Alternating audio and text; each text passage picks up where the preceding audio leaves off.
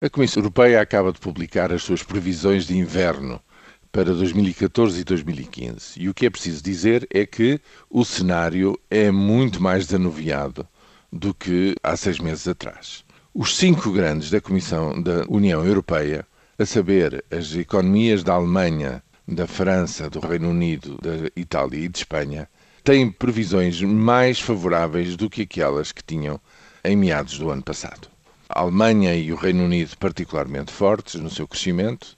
a França um pouco abaixo, a Espanha e a Itália saindo da recessão, já com valores muito positivos. Ora, estas cinco são cinco grandes economias, isto é o grosso da União Europeia, o que significa que há uma procura externa dirigida às exportações portuguesas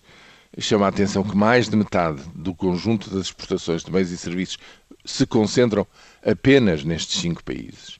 E, portanto, a procura dirigida a bens e serviços portugueses em 2014 vai ser mais forte do que aquilo que se pensava quando se elaborou o Orçamento de Estado de 2014. Ora, isto significa que há aqui um grande repto para as mais de 22 mil empresas que, segundo o ofício é Primeiro-Ministro, em 2013 se constituíram como empresas exportadoras do nosso país, para essas e para outras que venham juntar-se-lhes, na medida em que há aqui uma oportunidade para de novo se ganharem cotas de mercado, ou seja, para se constituírem as exportações como um importante motor para a atividade económica em Portugal. Em contravento está o consumo devido às medidas restritivas que este Orçamento de Estado continua a impor ao bolso dos portugueses. E há uma incógnita que não sabe muito bem o que vai dar ainda relacionada com o investimento em Portugal no ano de 2014.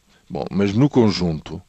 isto tem como efeito que no decurso e no fim desta dessa primeira avaliação ao programa português que está em curso, quase pela certa, haja uma revisão em alta das perspectivas de crescimento económico para Portugal em 2014, que andará, digamos, acima de 1 e 1 quarto de pontos percentuais de crescimento até 1,5%, bem acima dos 0,8% até agora estabelecidos. Isto significa a verificar-se que Portugal, no ano 2014, neutraliza a queda de 2013, portanto, voltamos ao nível de produto em termos reais de 2012 em primeiro lugar, e avança um ano, ou seja, consegue já um nível de crescimento que só se previa que pudesse atingir em 2015. Veremos se tudo isto se realiza, mas há uma nota muito negativa nestas previsões.